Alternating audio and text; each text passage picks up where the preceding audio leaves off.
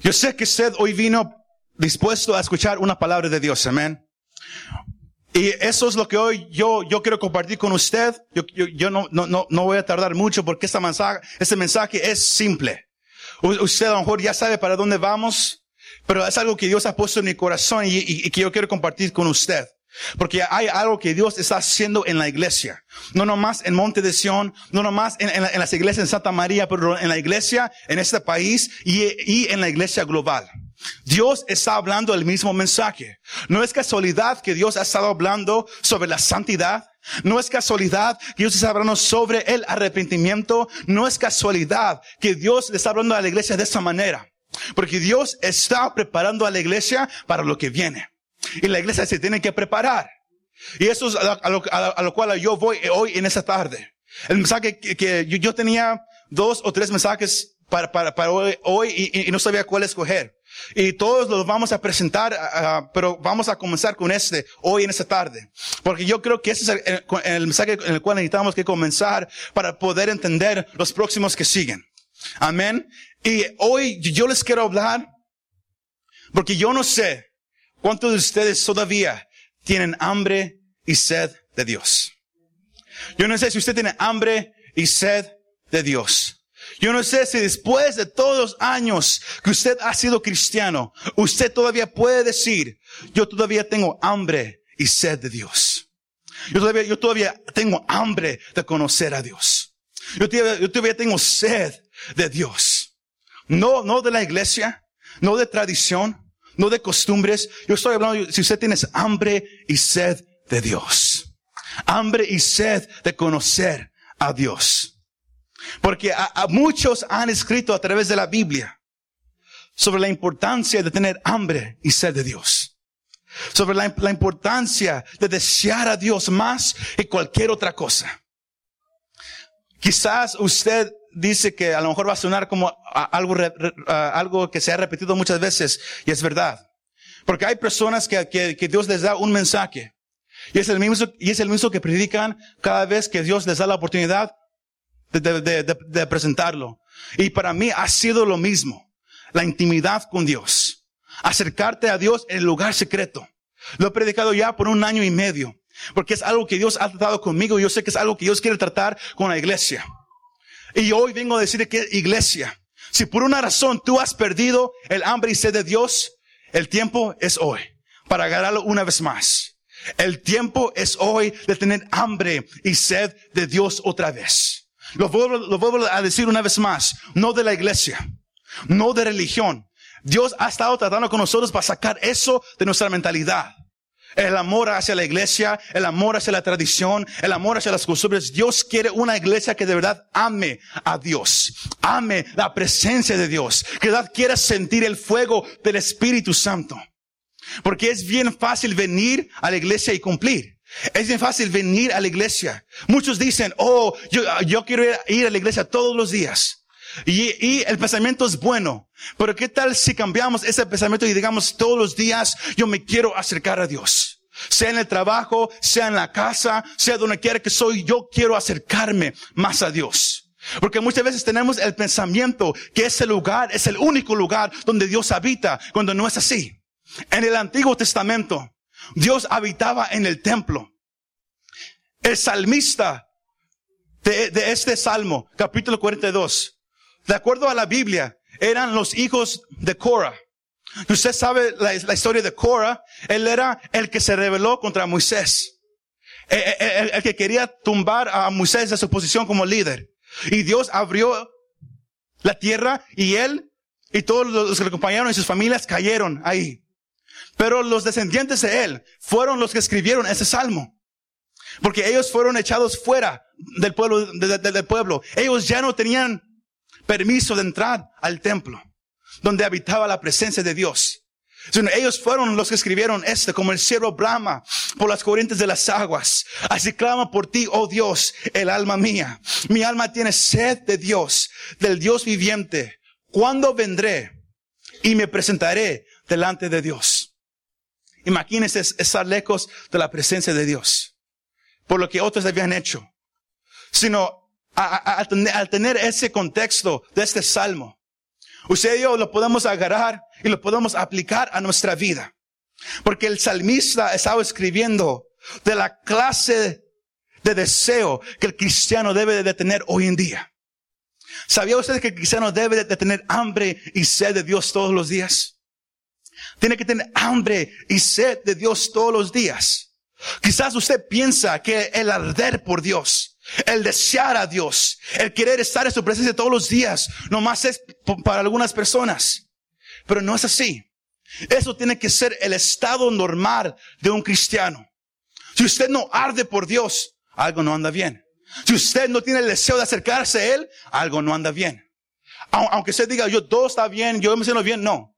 Porque el, estado normal de Dios tiene que hacer, yo quiero arder por Dios. Yo quiero estar delante de Él. Si usted se puede levantar sin orar, si usted puede vivir su día, el, trabajo con su familia, hacer todas las cosas que usted hace en un día normal, sin orar, sin leer la palabra de Dios, sin recordarse de Dios, algo no anda bien. Porque podemos venir, sentarnos, aplaudir y todo. Pero, pero no significa nada si no hay un ardor por Dios en nosotros. Y eso es a donde yo lo quiero llevar, porque es el mensaje que Dios quiere para usted, para mí, para nosotros. Porque un avivamiento está empezando en la iglesia. Como dije, no nomás en Monte de Sion, pero en la iglesia en este país y la iglesia en, en, todo el mundo. Está levantando un despertar, un avivamiento. Pero no va a venir por estadios, no va a venir por conferencias grandes. El avivamiento de Dios va a venir porque Dios está trayendo a la iglesia una vez más a lo que es la oración de verdad. Está trayendo a la iglesia una vez más a lo que es ayunar de verdad.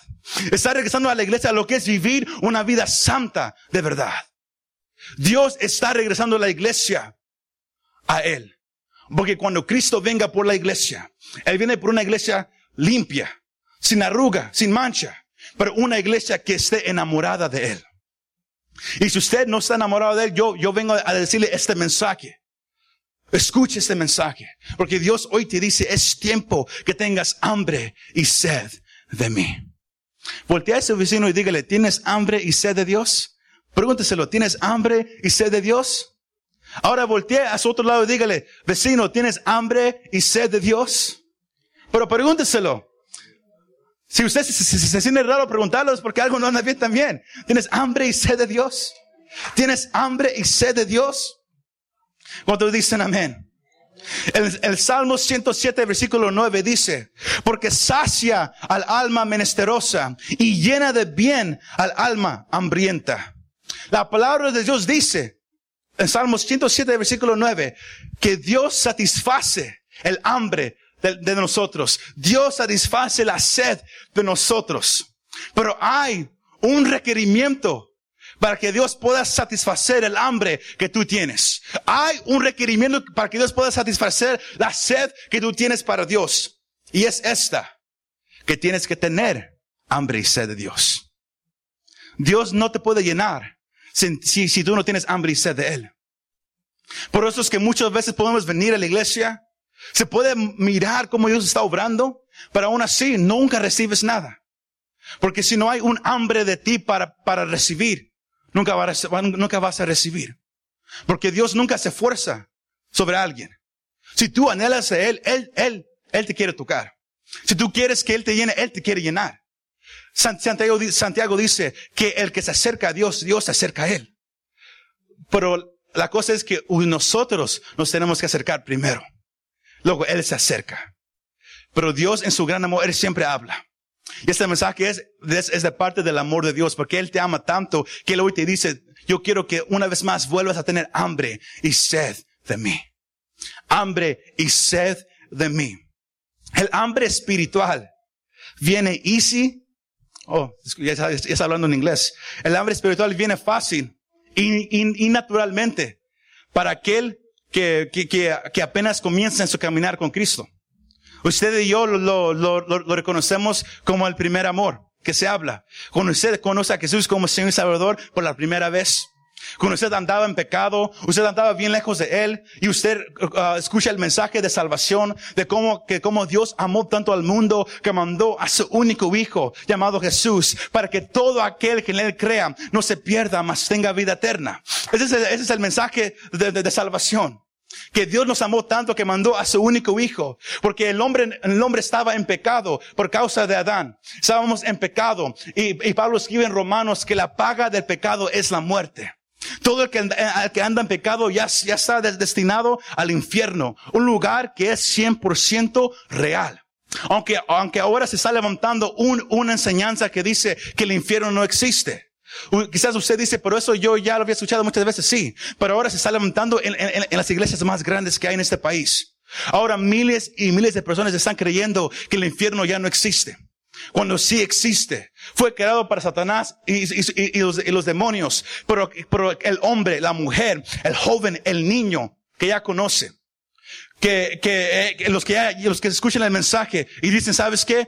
Yo no quiero nada con Dios. Yo no quiero nada con Jesús. Ellos mismos se mandan al infierno. Porque están rechazando el, el regalo de Dios. Porque Pablo escribe que, eh, que el, la paga del pecado es la muerte, mas la dádiva de Dios es vida eterna en Cristo Jesús. Cristo vino a pagar el precio por el pecado.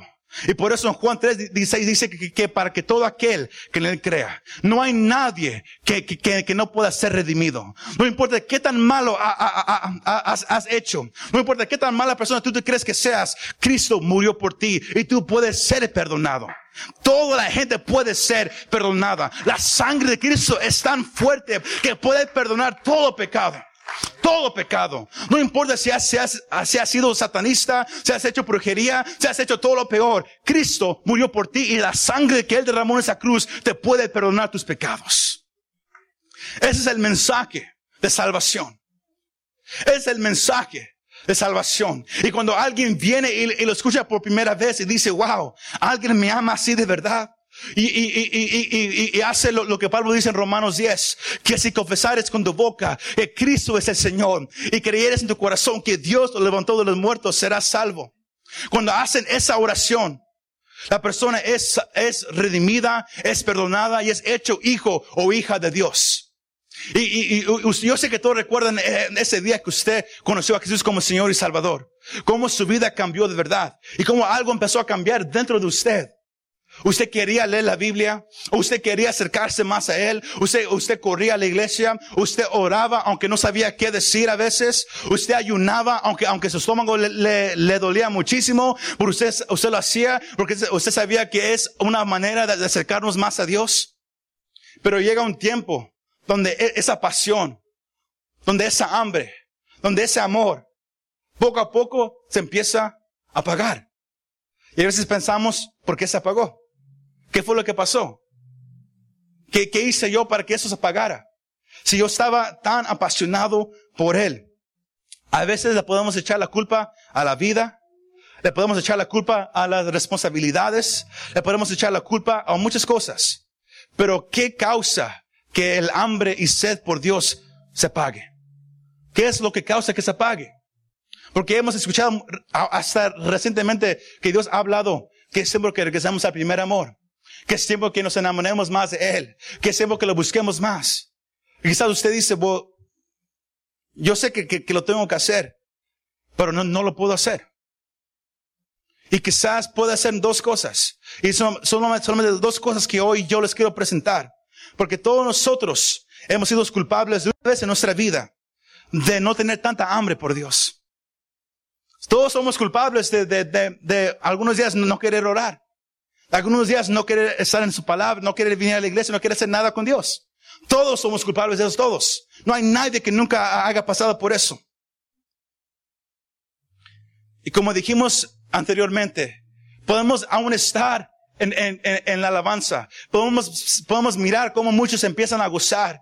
Cómo muchos empiezan a llorar, a levantar las manos, a, a aplaudir recio, a, a, gritar. Pero aún así nos sentimos igual nosotros. Miramos a nuestro alrededor y decimos, ¿qué, qué está pasando conmigo? ¿Por qué yo no, yo no puedo sentir algo? ¿Por qué yo, yo, yo no puedo hacer, sentir lo que ellos sienten? Eso es a donde yo lo, lo quiero llevar. ¿Qué causa que el hambre y sed de Dios se apague. Puede ser que a lo mejor estamos enfermos espiritualmente o también puede ser que a lo mejor estamos tomando bocadillos de otra cosa. En lo natural, nuestro cuerpo fue diseñado por Dios para tomar alimento. Usted sabe eso. Quizás a, lo mejor algunos ahorita tienen hambre. A lo mejor todavía no han comido. Pero el cuerpo humano fue diseñado por Dios para, para, para tomar alimento. Sino cuando no hemos tomado ese alimento, hay una sensación en el cuerpo que nos hace reconocer que es tiempo para tomar ese alimento. Usted y yo decimos tenemos hambre. Y usted lo empieza a sentir, como, como que algo, su estómago empieza a sentirse de otra manera. A lo mejor algunos se, empiezan a sentir débiles porque, porque no han tomado su alimento. Pero su cuerpo le manda una señal que tengo hambre. Tengo hambre. Y así funciona todos los días. El único tiempo cuando alguien se puede olvidar de que tiene hambre es si está enfermo, porque todos saben que cuando uno está enfermo casi comer algo casi no. No. Cuando uno está enfermo uno casi no quiere comer. Es cuando uno está enfermo o yo, yo sé que todos lo, han hecho una, vez antes de, ir a, cenar con la familia. A lo mejor alguien ya estaba, ya estaba comiendo chips o algo y sino ya cuando es tiempo de, de comer pa, como familia en, en, en, la cena, uno llega y dice, ah, es que ya casi no tengo hambre, es que yo, ya, estaba comiendo otras cosas. Sino hay dos cosas que pueden em, impedir el tener hambre. Estar enfermo o estar uh, tomando bocadillos de otras cosas. Y en lo espiritual es igual. Fuimos creados para tener una relación con Dios. Y si usted y yo no deseamos a Dios, si usted y yo no tenemos hambre de conocerlo, puede ser que estamos enfermos espiritualmente, en pecado, o que estamos tomando bocadillos de otras cosas. ¿Sí me va siguiendo? Yo, yo quiero hacer ese mensaje lo más simple posible. La, la enfermedad espiritual no es lo mismo como pecar, pero es estar en pecado. Yo no quiero que, que, usted uh, confunda eso. Cuando alguien está en pecado y, y, es, y es rápido para reconocerlo y se arrepiente sinceramente, Dios en su grande amor y misericordia, como acabamos de, presentar con el mensaje de salvación, Dios en su grande amor y misericordia perdona a la persona. Porque Dios es un Dios que quiere perdonar. Si la persona es sincera en su arrepentimiento. Y eso nos trae más cerca a Dios. Pero si si una persona, un hombre, una mujer vive en pecado y lo sigue haciendo, eso se llama pecado habitual. En inglés se llama habitual sin. Es cuando uno hace la misma cosa vez tras vez. Sabe que es mal, pero lo sigue haciendo. Se llama pecado habitual. Y cuando una persona está en pecado habitual, eso mismo lo empieza a alejar más y más y más de Dios eso lo empieza a alejar más y más de Dios. El deseo mío es que a usted escuchar esto, usted, eh, usted empiece a, examinar su propia vida. Porque el querer tener hambre y sed de Dios, uno tiene que examinar su vida y uno tiene que dejar el, orgullo a un lado. Aquí no es, que yo soy líder o yo soy predicador o yo soy eso, o yo soy que aquí nada, eso no, delante de Dios eso no importa. ¿Quieres tener hambre y sed de Dios? Tienes que examinarte a ti mismo cómo andas ahorita mismo. ¿Cómo te sientes ahorita mismo? ¿Cómo anda tu corazón? ¿Cómo, cómo anda tu, tu mente? ¿Cómo te sientes ahorita mismo? Examínate. Ah, ¿Estás viviendo en un pecado habitual? ¿Estás haciendo algo que te está alejando de Dios y lo estás haciendo vez tras vez? Y, por eso puedes venir a la iglesia y nunca sientes nada. Porque Dios es un Dios santo. En Dios no hay pecado. En Dios no hay mancha. Dios es un Dios santo y el, que quiere mirar a Dios tiene que vivir en santidad. Como el pastor dijo la semana pasada, sin santidad nadie verá al Señor. Pero si estamos en pecado día tras día tras día, eso nos va a mantener a una distancia de Dios. Porque Dios es santo. En Él no hay nada sucio. En Él no hay nada sucio. Dios es santo. Si usted andamos en pecado habitual, nos estamos usted mismos distanciando de Él. distanciando de Él. Dos formas comunes de la enfermedad espiritual son estas. Usted, usted, usted ya, ya, usted ya, ya, ya sabe todo esto. Es la incredulidad y el no perdonar. En Hebreos 11:6 dice, pero sin fe es imposible agradar a Dios. Escuche esto, porque es necesario que el que se acerca a Dios crea que le hay y que es galardonador de los que le buscan. Sin fe es imposible agradar a Dios. Si tú te quieres acercar a Dios, primero tienes que reconocer que Él es Dios, que Él existe, que Él es real. Y, cuando te acercas a Él, tienes que reconocer también que Dios llena, que Dios toca, que Dios obra en aquel que se acerca a Dios. Hay muchas veces que, oramos y pensamos, se me hace que Dios no va a contestar mi oración. Muchas veces venimos a alabar a mí se me hace que Dios no, no escucha mi alabanza. Ah, queremos ayunar, a mí se me hace que, que ese ayuno no está haciendo nada. Al, al, al pensar y al vivir así, estamos haciendo exactamente lo, lo que este versículo dice que, que no hagamos. Porque el que se acerca a Dios tiene que creer que Él es. Y que Él es el galardonador de los que lo buscan. Que, que, que si tú lo buscas, lo vas a encontrar que Dios no juega peekaboo con nosotros. Él es Dios. El que lo busca siempre lo va a encontrar. Porque Dios quiere que el hombre lo encuentre. Dios quiere que el hombre se acerque a Él. Dios quiere que el hombre venga y lo conozca. Por eso miramos en Segunda de Crónicas, en el libro de Isaías, en el libro de Jeremías, como Dios siempre habla que los ojos de Dios están buscando alrededor del mundo a ver si hay alguien que lo quiera conocer. A si hay alguien que quiera conocer a Dios. Yo no sé si usted de verdad quiere conocer a Dios. Yo no sé si usted de verdad tiene hambre y sed de Dios. Pero la, incredulidad, el no creer, el decir, ¿sabes qué? Yo puedo orar, pero yo no creo que va a pasar. La incredulidad es lo, que causa una enfermedad espiritual en el cristiano. Por eso es que las oraciones muchas veces nunca se contestan. Por eso es que, la alabanza está muy muerta a veces. Porque pensamos que, que la alabanza nomás llega aquí y ahí quedó. Cuando si, reconocemos que la alabanza, lo que la, lo que la alabanza es, la alabanza va más allá de este edificio. La alabanza puede llegar hasta el trono de Dios. Cuando se hace sinceramente. Cuando usted lo cree. Pero la incredulidad es la, es la que causa muchas, muchas veces la, la enfermedad espiritual en, en el cristiano. Y también el no perdonar. El no perdonar mata el hambre por Dios. Jesús mismo lo, lo, él mismo lo, lo dice en Mateo uh, capítulo 6, versículos, versículos 14 al 15. Porque si perdonáis a los hombres sus ofensas, os perdonará también a vosotros vuestro Padre Celestial. Mas si no perdonáis a los hombres sus ofensas, tampoco vuestro Padre os perdonará vuestras ofensas. Si usted y yo tenemos odio o rencor contra alguien, eso mata el hambre por Dios. Porque, porque nos mete en problemas con Dios. Esas son dos cosas comunes, bien simples, que causan una enfermedad espiritual en el cristiano y mata el deseo de tener hambre y sed de Dios. Pero si tú te encuentras en esa condición hoy, en esa tarde, yo quiero decirte que tú puedes llamar, que tú puedes orar y que tú puedes clamar a Dios y Él te puedes, hoy, Él hoy te quiere escuchar. Él hoy te quiere llenar. ¿Cuántos dicen amén? Podemos, podemos uh, levantar la voz como David lo hizo en Salmos capítulo 139, versículo 23. Cuando David, eh, eh, él, él, él, clama a Dios diciendo, examíname, oh Dios, y conoce mi corazón. Pruébame y conoce mis pensamientos. Tú puedes, tú puedes clamarle a Dios. Por eso es que yo, yo le dije, examínese hoy, en esta tarde. Examínese cómo, cómo, cómo piensas, cómo eres. ¿Qué es lo que sientes?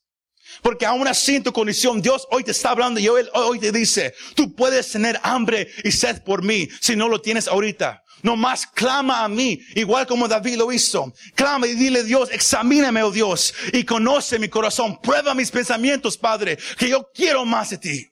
Porque Dios quiere una iglesia que esté enamorada de Él. Por eso yo preguntaba si usted está enamorado de Él ahorita. Porque usted, usted puede pensar, pues sí. Pues sí, pues no. Lo que uno siente no se puede esconder. Lo que uno siente no se puede esconder. Si me va siguiendo iglesia. Porque hay muchos que dicen yo amo a Dios. Pero usted, usted los ve en la alabanza que nunca levantan las manos.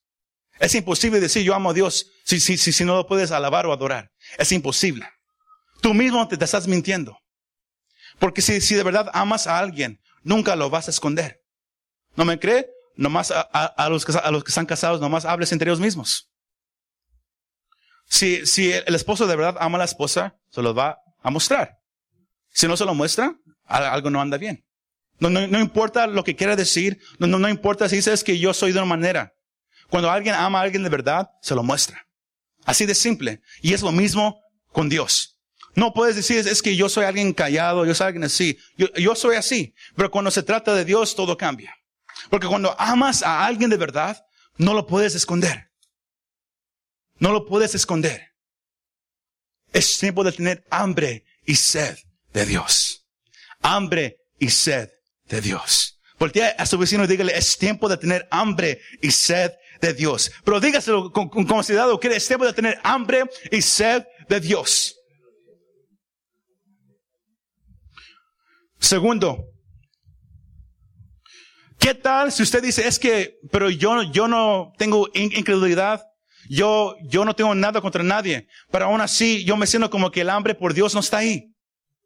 Quizás es el número dos. Decimos que hay dos. El uno era la, la enfermedad espiritual. El segundo era cuando uno no tiene hambre, es porque está enfermo o porque ha estado tomando bocadillos de otra cosa. Ha estado tomando bocadillos de, de otra cosa. Cuando usted permite que cosas o personas vengan a su vida y tomen el, el, lugar de Dios, tiene el mismo efecto como si usted estuviera en pecado. Lo voy a decir una vez más. Cuando usted permite que cosas o personas entren a su vida y tomen el lugar de Dios, es como si usted ha o está en pecado. Tiene el mismo efecto así. ¿No me cree? El hombre fue creado para satisfacerse. El hombre fue creado con, con algo en su ser. Con algo, con un hambre. Para buscar algo. Un hambre. Y, y, y todos, y todos lo, lo, lo, saben y todos lo reconocen. Y todos quieren uh, buscar eh, como usted, usa la frase, todos quieren buscar el propósito por el cual nací. ¿Por qué estoy aquí? ¿Por qué tengo vida? Y muchos lo, lo, lo tratan de buscar en un trabajo, agarrando un diploma, en, en un matrimonio, en hijos, en dinero, en carro, en casa. Hay muchas cosas para, para, para tratar de buscar satisfacer el hambre, para buscar el propósito por el cual nació. Pero usted y yo fuimos creados. Dios creó al hombre con un hambre, pero solamente Dios puede satisfacer esa hambre. No hay, no hay dinero, no hay carro, no hay casa, no hay nada que pueda satisfacer el hambre que hay en, el hombre. Solamente Dios. Y Dios nos está ofreciendo la oportunidad de venir a, la mesa de Él y, y, y, comer de lo que Él nos está ofreciendo. Pero si, si usted y yo estamos tomando bocadillos de esta vida. Si, si, debe, si debes de, de, buscar a Dios, buscamos satisfacer esa hambre con, con programas de, televis, de, de televisión inmoral. Lo buscamos en, en, películas, en música, en dinero, como en todas las cosas que, que, que hemos dicho. Nunca lo vamos a encontrar ahí. Jesús mismo dijo en Mateo 6, 33, buscad primeramente el reino de Dios y su justicia. Eso debe ser la primera cosa que, el hombre y la mujer busca. Er, a Dios. Nada más, más que a Dios. Nada más. Pero si hoy en día el, hombre, la mujer, que, se dice llamar cristiano, que, se dice uh, que venir a la iglesia y decir yo, quiero más de Dios. Pero muchas veces uh, durante la semana, durante, durante el día, durante el mes, durante nuestra vida, empezamos a tomar bocadillos de otras cosas. Empezamos a, a, dejar a Dios a un lado poco a poco. Y a, y a usted dio tomar bocadillos de este mundo. A usted dio hacer Dios a un lado poco a poco. ¿Qué pasa? Nos vamos apartando de Él y el hambre y sed de Él se empieza a morir. Y a veces ni lo podemos reconocer hasta que ya pasó. El hambre que, que antes teníamos por buscar a Dios en su palabra se fue. Porque, porque nos, nos plació más agarrar el, el, el remote control y prender la televisión. Estar en, en, en nuestro iPad o, tablet y, y, y, mirar Netflix o Hulu, o sea, lo que sea, de, de, de que estar en oración. Estamos tomando bocadillos de, de otras cosas. Y nos estamos llenando de otras cosas. Y eso causa que el hambre por Dios empiece, a, se empiece a acabar, a acabar y a acabar. Igual como el cuerpo físico. Cuando está enfermo o cuando, o, o cuando uno come mucho, ya no tiene hambre, es igual en el área espiritual. Si estás en pecado o haces cosas, cosas que, te alejan de Dios, el hambre se empieza a morir.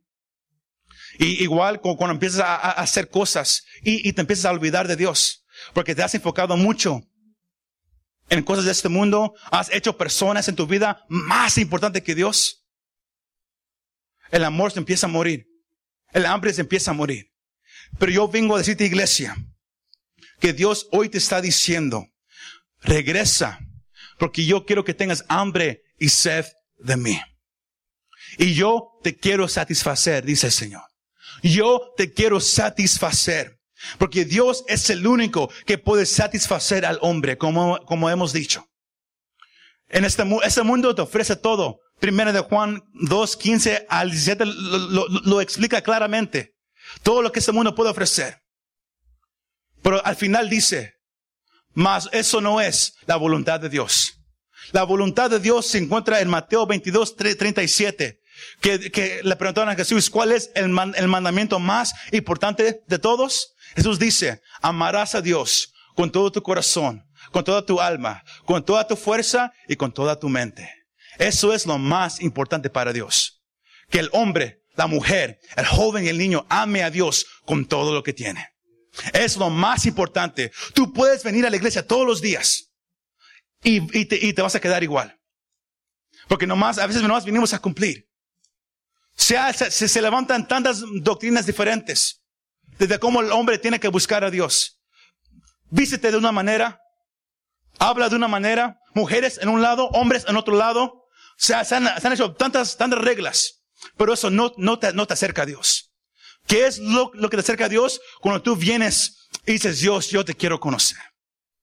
Yo quiero tener hambre por ti. Es lo que Dios hoy está levantando en la iglesia. En la iglesia en este país, aquí en Monte de Sion y en la iglesia en este mundo, Dios está levantando un despertar en la iglesia. Donde lo más importante ya no es tradición ni reglas, es la presencia de Dios. Donde lo más importante es, de verdad, estás en el lugar secreto. Porque el fuego va a empezar a arder en el lugar secreto. Jesús mismo dice en Mateo capítulo 6, tú cuando oras, vete, enciérrate en el lugar secreto. Y lo que hagas en el lugar secreto, ¿sabe qué pasa? Dios te va a recompensar en público. Pero todo comienza en el lugar secreto. Todo comienza en la intimidad con Dios. Es a, donde yo quiero que usted reconozca que es lo más importante para Dios. Dios, para Él, eso es lo más importante. Que el hombre lo, conozca. Porque tú, como dije, tú puedes venir a la iglesia, tú puedes ser un líder, tú puedes ser cualquier cosa, no importa, los títulos no importan. Lo que importa es conoces a Dios o no lo conoces. Jesús mismo dice en Mateo capítulo 7 versículos 21 al 23, que en aquel día, cuando todo se acabe y estamos delante de Dios, muchos van a decir, Señor, Señor, Mira lo que hice en tu nombre. Eché fuera demonios. Yo dirigí alabanza. Yo prediqué. Yo iba a la iglesia. Yo, yo hacía aquello. Yo, yo, yo hacía eso. Yo hacía todo eso. Yo me vestía con vestido todo, todo el día. Yo me cubría la cabeza. Yo hacía todas esas cosas. ¿Y sabe qué, qué va a decir Dios? Apartados de mí. Porque yo no os conocí. Lo más importante para Dios es que lo conozcas. Y que Él te conozca. El saber de Dios no es igual como el conocer a Dios. Porque todos aquí saben de Dios. Todos saben que hay un Dios, que hay un cielo, que hay un infierno. Pero ahora yo te pregunto, ¿lo conoces? Sabes que Dios es real. Ahora lo conoces. Porque saber no te va a llevar al cielo. Lo tienes que conocer.